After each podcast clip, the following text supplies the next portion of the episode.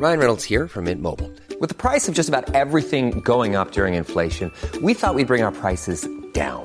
So to help us, we brought in a reverse auctioneer, which is apparently a thing. Mint Mobile unlimited premium wireless. Ready to get 30, 30, bit to get 30, bit to get 20, 20, 20, bit to get 20, 20, bit to get 15, 15, 15, 15 just 15 bucks a month. So, Give it a try at mintmobile.com slash switch. $45 upfront for three months plus taxes and fees. Promo for new customers for limited time. Unlimited more than 40 gigabytes per month. Slows. Full terms at mintmobile.com.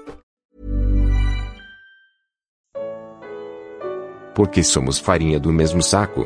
Comentário do Evangelho de Mateus, com Mari Persona. Apesar de testemunharem tudo o que Jesus vinha fazendo de bom, como expulsar demônios, curar enfermos, ressuscitar mortos, os fariseus pecavam contra o Espírito Santo ao atribuir tudo aquilo ao poder de Satanás. Consideravam o próprio Jesus um possesso. As palavras deles apenas expressavam aquilo que existe no coração do homem, inimizade contra Deus. Onde foi que isso começou? No jardim do Éden, quando o homem quis fazer a sua própria vontade. Onde continua essa inimizade? No meu coração e no seu, sempre que nós queremos fazer a nossa própria vontade e não a vontade de Deus. Ao perder a aprovação de Deus lá no Éden, agora nós buscamos desesperadamente por aprovação de Deus e dos homens, com base em nossas próprias obras, comportamento, religião, dinheiro, bens, etc. Jesus chama os fariseus de raça de víboras. Assim como eles, todos nós somos fruto do mesmo engano de Satanás travestido de serpente. Nossa boca é a expressão do que trazemos no coração. Se você crê em Jesus, se traz a palavra de Deus no seu coração, irá exaltá-lo, falar dele. Se não, irá falar de si mesmo, se gloriar, se uh, blasfemar contra Deus, zombar de Jesus e negar a eficácia da sua obra na cruz para nos salvar. O resultado de uma conversão real é manifesto primeiro nas suas palavras. Você pode dizer em alto bom som que Jesus é seu Salvador e Senhor? Você pode fazer isso? Você pode crer em seu coração, e você crê no seu coração, que ele recebeu castigo por seus pecados e morreu no seu lugar? Sua boca é a prova disso. A sua vida também é. Todos nós sabemos que palavras são poderosas. Elas corrompem, criam inimigos, geram destruição. O que pensar de palavras que são capazes de corromper sua alma, de confirmar sua inimizade contra Deus e determinarem sua própria sentença de condenação? A Bíblia diz que toda língua confessará que Jesus é Senhor. O problema é que nem todos estarão no mesmo lugar quando reconhecerem isso. Quando falar de Jesus, lembre-se de que está valendo aquilo que os policiais dizem nos filmes na hora da prisão. Tudo o que você disser poderá ser usado contra você. O que vamos fazer então? Quer uma sugestão? Comece por estas palavras: Senhor, tem misericórdia de mim, me salva.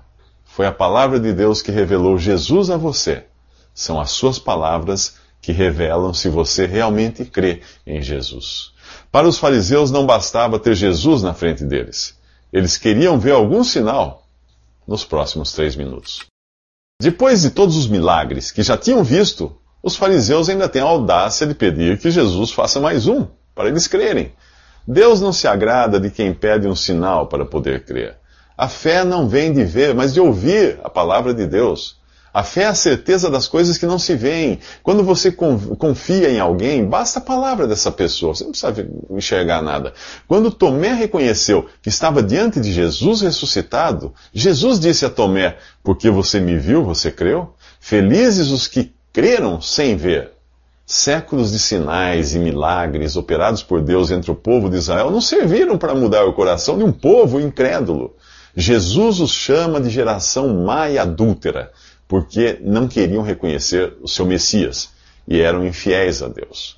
Ele diz que o único sinal que precisavam, de, do qual precisavam, já tinha sido dado. Jonas saiu vivo do ventre do grande peixe, que é uma alusão à morte e ressurreição de Jesus, que algo que estava para ocorrer. Jonas tinha sido lançado ao mar uh, na morte para que os outros tripulantes do barco fossem salvos. E ele passou três dias e três noites no ventre do grande peixe. Jesus seria lançado na morte para nos salvar e ficaria três dias e três noites no ventre da terra antes de ressuscitar. Os habitantes de Nínive, lá no tempo de Jonas, uh, haviam crido na pregação de Jonas. E ali, agora, na frente dos fariseus, estava alguém que era maior do que Jonas.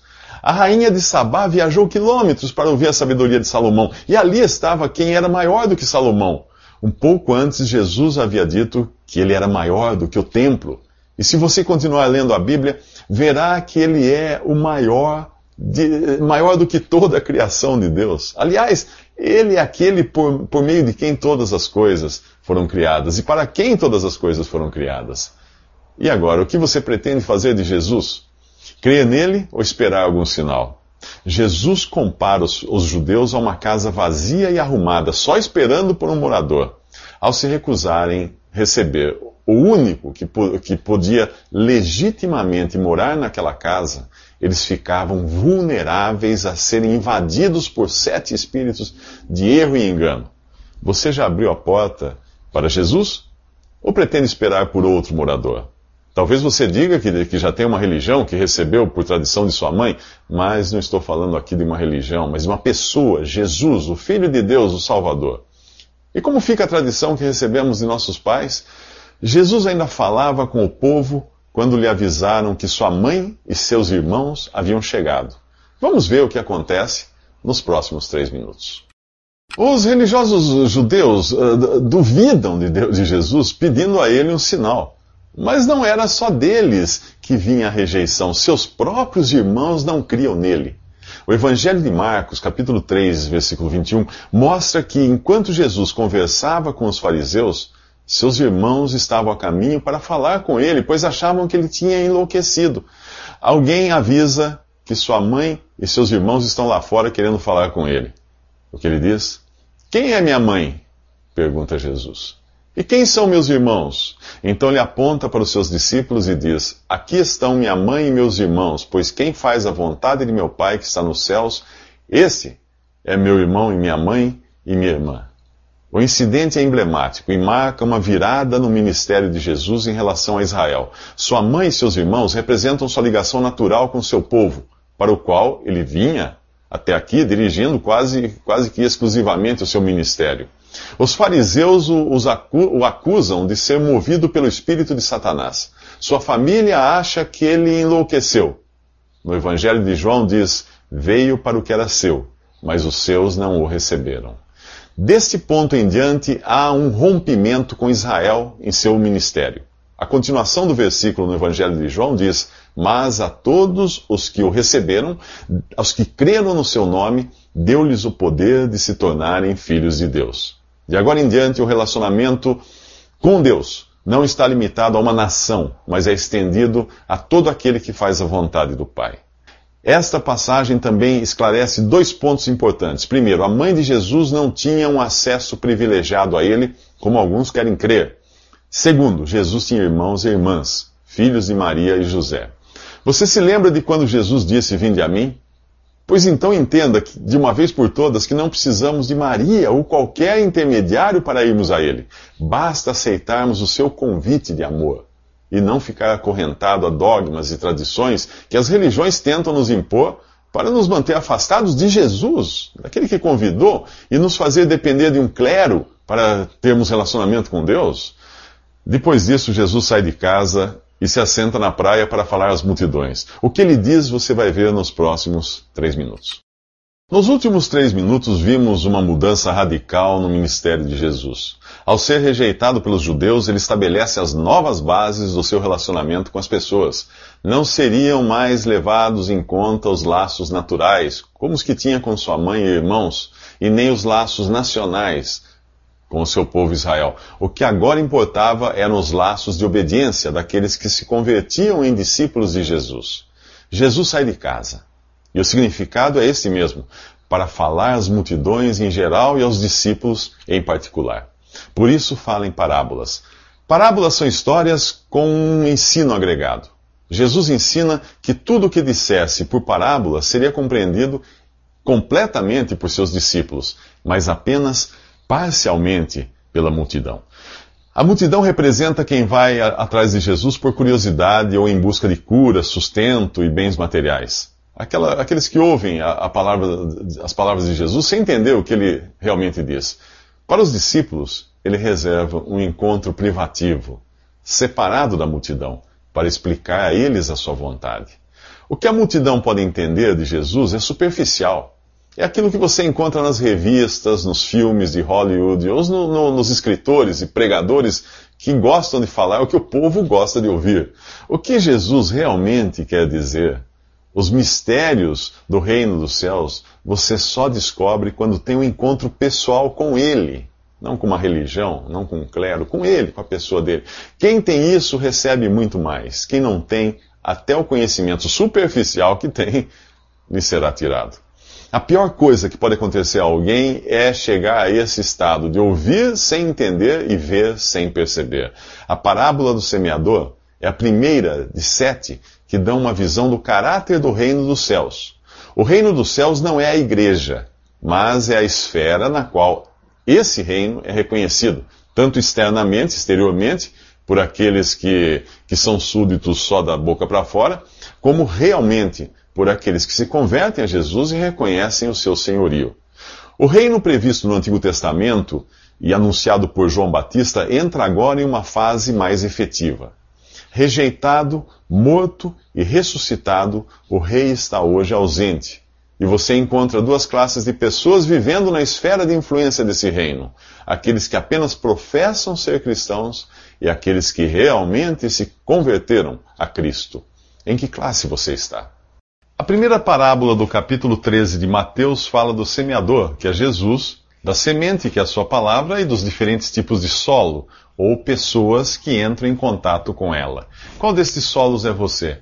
A primeira semente cai à beira do caminho, um solo continuamente pisado e compactado pelas pessoas. Se você se considera o cidadão comum, aquele que é influenciado por estatísticas e guiado pela opinião pública, esse solo pode ser você.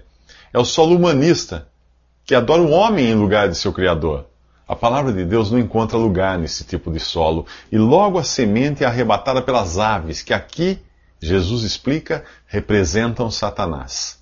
A próxima semente cai em solo pedregoso, com terra suficiente apenas para germinar, mas não para criar raízes. Logo ela é queimada pelo sol. Este é o que recebe a palavra com empolgação, mas sem convicção de pecado, como se fosse mais uma filosofia, uma técnica de autoajuda ou coisa assim. Qualquer tribulação ou perseguição põe fim à festa. Jesus nunca prometeu uma vida fácil, e basta você ver a vida que ele ou seus discípulos levavam para entender que cristianismo não é ser curado de todas as doenças, andar de carro importado ou ser o candidato mais votado nas próximas eleições. A semente que cai entre os espinhos não pode crescer por estar sufocada pelas preocupações e pelo engano das riquezas.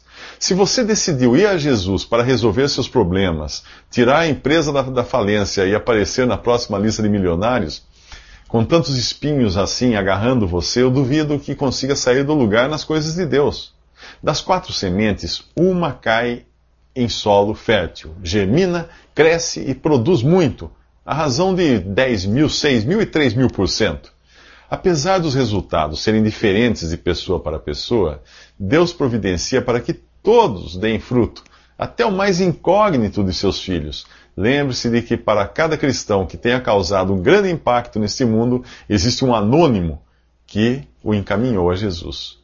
Três coisas impedem que a semente dê fruto: o diabo, que arrebata da beira do caminho, a carne, desanimada, enfraquecida pelas tribulações, e o mundo, com suas atrações que nos agarram como se fossem espinhos. Que tipo de solo o Evangelho irá encontrar em você? E enquanto você pensa nisso, ouça a parábola do joio e do trigo nos próximos três minutos.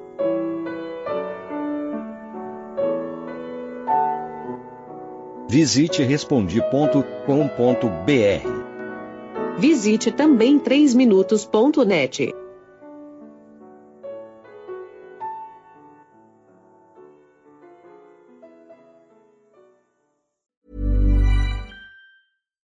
This summer, you need clothes that you can wear anywhere. For that, look to American Giant t shirts, shorts, jeans, and sweatshirts. American Giant makes everything in the USA, so when you buy, you create jobs and improve local communities all across the country. Shop summertime closet staples at American Giant.com and get 20% off your order when you use code WA23 at checkout. That's 20% off at American Giant.com with promo code WA23.